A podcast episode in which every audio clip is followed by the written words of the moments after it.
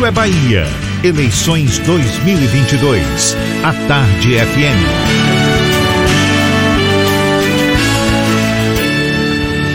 Olha só, o PTB não descarta a possibilidade de lançar candidatura própria ao governo da Bahia, caso seja preterido, caso seja deixado de lado na escolha da vice na chapa de João Roma. O partido tem chances de indicar um nome para ocupar a única vaga que resta na majoritária de João Roma, que é do PL, ele que concorre também ao Palácio de Ondina sobre o cenário atual do partido aqui no estado e as configurações políticas da sigla para as eleições deste ano. A gente conversa agora com o presidente do PTB na Bahia, Jean Prats, nos dando a honra de tê-lo aqui conosco no estúdio da Tarde FM.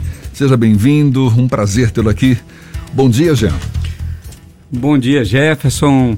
É, bom dia, ouvintes da a Tarde FM. É com imenso prazer que eu estou aqui hoje realizando um sonho, né? Porque uma das marcas que uniu sempre o extremo sul do estado, de onde eu venho, com Salvador, foi o Jornal à Tarde. Eu estava falando ali na recepção, eu me lembro ainda, eu, o menino novo demais nem lembra quando tinha as D10, D20, quando a D20 azul, que saía daqui levava jornal para Teixeira de Freitas. Então, à, à tarde, é, eu presto aqui as minhas homenagens, porque ela sempre foi um, um difusora de informação, cultura, é, e sempre se pautou dentro de parâmetros de seriedade, honradez, e marcou a vida de muita gente, né? Quem teve a oportunidade de ler à tarde ficou antenado e isso é muito bom. Eu agradeço muito a oportunidade de estar aqui com vocês e vamos bater um papo que sobre coisa o boa. PTB. Que coisa boa. Vamos falar um pouquinho de política. Vamos. O PTB ele pode lançar candidato não só ao governo do estado, mas também ao Senado, caso fique de fora dessa chapa majoritária de João Roma. Mas como é que estão as conversas com o João Roma para quem sabe conquistar essa vaga de vice? Elas se encerraram. A política é muito dinâmica. Já se encerraram, muito então? Já se encerraram. O PTB terá candidatura própria ao governo do Estado, e falando isso aqui em primeira mão, e ao Senado, na chapa majoritária. Teremos uma chapa completa. E quais são os nomes? Ainda vamos discutir, tem nomes dentro do partido que têm a capacidade, a possibilidade de levar essa empreitada adiante, mas isso foi um caso pensado, porque dentro do contexto político baiano, o PTB é, avaliou que compor uma chapa junto com o ministro João Roma seria uma ótima oportunidade para impor um novo perfil na, no combalido cenário político baiano. Mas, é, de alguma forma, nos sentimos negligenciados. É, o PTB tem o discurso capaz de empolgar, encantar e convencer. Porque, ao contrário dos outros partidos, o PTB é, apoia o governo Bolsonaro em todos os estados. Não existe dentro do PTB nacional uma única dissidência. Apoia integralmente o governo Bolsonaro. Talvez o ministro João Roma não tenha feito a opção porque por falta de domínio da máquina partidária. Eu pessoalmente acredito que ele queria estar conosco mas por circunstâncias pertinentes às engrenagens políticas, é, não foi. Historicamente, o PTB tem uma diferença muito grande com o PL. Com o PL. O, comentei isso com o ministro. Eu falei, o ministro me chamou e conversou que queria ajudar o PTB eu falei, o senhor não quer ajudar o PTB, o senhor precisa do PTB. a questão é diferente. E quando é, fala que tem um discurso diferente do PL, o senhor já veio a público dizendo que o PTB é o único partido que sustenta um discurso verdadeiramente conservador. Com base em que tem tanta convicção em relação a isso? A base estatutária, próprio estatuto PTBista, foi concebido com esse fim. Foi concebido com esse fim. E estamos pagando um preço muito alto. Eu comentei com o ministro, eu falei, ministro, é, faça uma comparação. Veja quem é o presidente do seu partido e veja quem é o presidente do meu partido, o PTB. Roberto Jefferson, o líder do PTB. O PTB tem uma unidade identitária e hoje é alguém que está preso, é um preso político, algo inconcebível. É, em pleno século XXI, no Brasil, nós temos um preso político. Roberto Jefferson está em casa hoje com a tornozeleira amarrado igual tal qual um cachorro. Ele não pode se expressar e essa proibição é, imposta pela Supremo Tribunal Federal, na pessoa do ministro Alexandre de Moraes, ela se estende também ao partido. Não pode falar de Roberto. Mas se eu tivesse medo, eu não estaria aqui. Eu não teria chegado onde eu cheguei. Eu não tenho medo, ainda mais de decisões arbitrárias, draconianas, porque à medida que você se cala e chancela decisões ignominiosas como essa exarada pelo ministro Alexandre de Moraes, a gente promove uma deteriorização do, do, do, da política nacional a tal ponto que daqui uns dias nós vamos estar proibidos de nos manifestarmos na rua. Roberto Jefferson hoje um preso político porque defende interesses genuinamente é, é, caros a todo cidadão inclusive atentar contra a democracia, inclusive é, fazer uma gestão de conteúdos antidemocráticos? A, a, visão da democracia, ela é historicamente a visão imposta pelos que detêm o poder. É democrático, está baseada em. Tem base legal a decisão do ministro Alexandre Moraes não tem nenhuma, nenhuma, nenhuma, nenhuma. É, Roberto nunca tentou contra a democracia. Ele é, exerceu em sua plenitude o direito de se expressar. E o que ele falou é o que está preso na garganta de cada cidadão brasileiro que não tem vez e não tem voz. Aí quando aparece alguém que tem pulso, coragem, determinação de falar as verdades inconvenientes, mas cujas verdades sempre ferem os poderosos de plantão, dá no que deu. Ele é um bravo, é um bravo.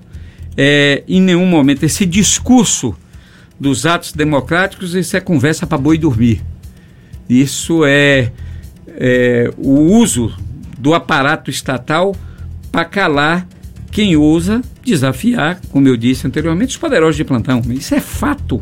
Isso é o, fato. O senhor comparou o Valdemar Costa Neto e o Roberto Jefferson. Ambos foram condenados, cumpriram é, há um período dentro da prisão por escândalos diversos, mensalão, petrolão.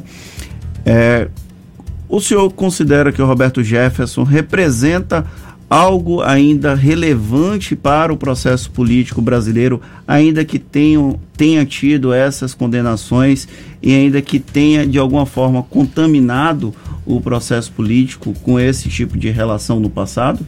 Não, é, é o bom de fazer rádio ao vivo é esse. As coisas vão surgindo e a gente tem a possibilidade de levar o conhecimento do cidadão eleitor o que realmente aconteceu. Roberto foi primeiro, caçado, porque denunciou a existência do mensalão, cujo mensalão foi urdido, arquitetado, concebido pelo PT, a época que assumiu a presidência da República, com a conivência é, de Valdemar Costa Neto, que foi o principal artífice do mensalão. Roberto denunciou a existência do mensalão. Roberto foi caçado porque, é, segundo eles, não conseguiram comprovar, ele não conseguiu provar a existência do mensalão e depois foi condenado pela prática do crime de caixa 2, que à época não era um tipo penal, não constituía crime. Era atinente à justiça eleitoral e ele foi condenado por um crime que não existia.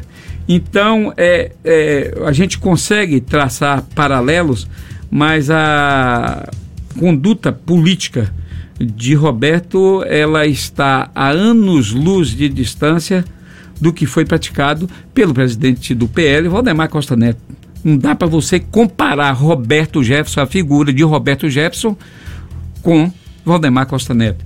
Então, é, essas são essas oportunidades. Ah, Roberto foi mensaleiro. Não foi. Denunciou o esquema.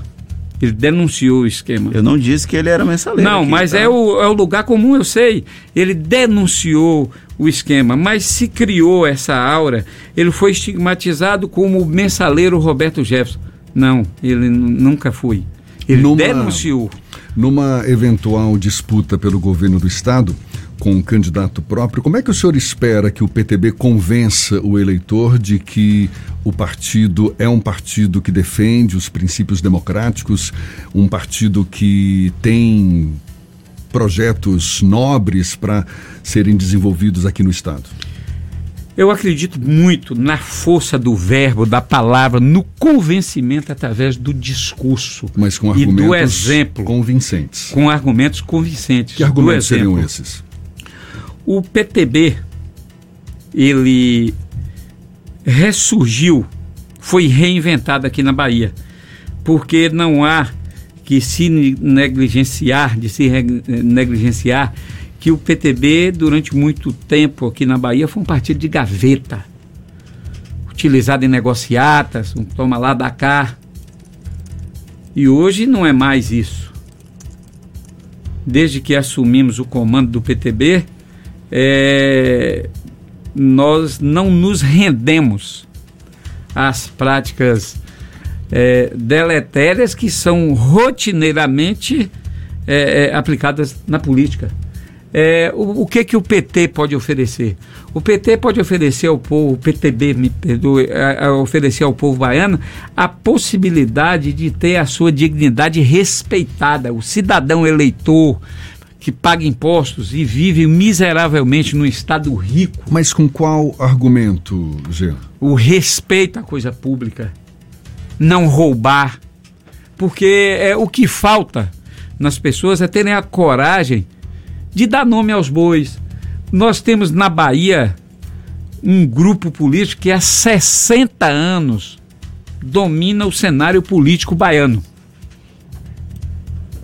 A CM, é, Netinho da Vovó. Netinho da Vovó é, faz parte de uma oligarquia que domina o cenário político baiano há 60 anos. 60 anos. Bom, então o E- PTB está caminhando para anunciar um nome ao Palácio de Undina, também ao Senado, para a gente encerrar. Quando é que deve ser anunciado esses nomes? Logo depois do feriado da Semana Santa, iremos fazer. é, e também, a esses 60 anos, teve o, o, o- lapso, agora 16 anos de governo petista, que é, é, é, colocou a Bahia num patamar que, impensável. Hoje, o estado da Bahia, da Bahia ostenta os piores índices de segurança pública, educação, saúde do país. Isso é vergonhoso. Cada cidadão que está me ouvindo agora sabe do que eu estou falando. Então não adianta a gente tampar o sol com a peneira.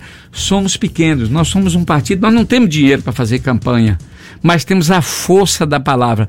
E quando o povo passar a nos ouvir, vai poder sopesar, mas nós vamos ter- debates por aí, com certeza, vamos ter debates. E aí nos debates vamos ver como é que vão serem colocadas as coisas. Eu, é, é, é, eu fico assim, gosto muito quando a tarde tomou essa iniciativa de dar voz, porque é, isso sim é, é, é, democracia. Não é o que se é praticado lá no Supremo, que com a canetada se cala todo mundo. Você vê aí é, fascínoras presos e são imediatamente soltos. Enquanto isso, quem defende a população, mas que não é do está inserido no grupo que suga nesse sistema vampiro que acaba com o nosso povo, tem que ser amordaçado e calado. Então, essa época vai passar. A Bahia vai se libertar das amarras impostas pelo atraso. E se não tinha ninguém com coragem, nenhum partido com coragem de se é, é, é, insurgir contra esses desmandos, o PTB se propõe a isso. E depois da Semana Santa, a gente fica sabendo então quais são os pré-candidatos do partido ao governo do estado, também ao Senado. Com Presidente certeza. do PTB na Bahia, Jean Prates, conversando conosco aqui ao vivo no Issa Bahia. Muito obrigado pela sua disponibilidade, pela presença aqui conosco. Seja sempre bem-vindo. Vou estar de pé e a ordem sempre que for convocado, porque um convite de vocês aqui à tarde é uma convocação. Tenho certeza que eu estou falando isso de coração. Vocês não vão ver em minhas palavras e olhando nos meus olhos nenhum traço de falsidade. Porque eu acredito que quando os princípios é, são justos, o objetivo está sempre correto. Então a Bahia vai ser apresentada agora um novo estilo de se fazer política. O PTB não leva desaforo. E nós estamos abertos, esperando que venham com unhas e dentes. Nós vamos defender a população. Tá certo, tá certo. Então tá, tá dado o recado. Jean Prats, muito obrigado mais uma vez. Presidente do PTB na Bahia, aqui no Isso é Bahia, ao vivo para você. Agora são 7h47 na tarde FM.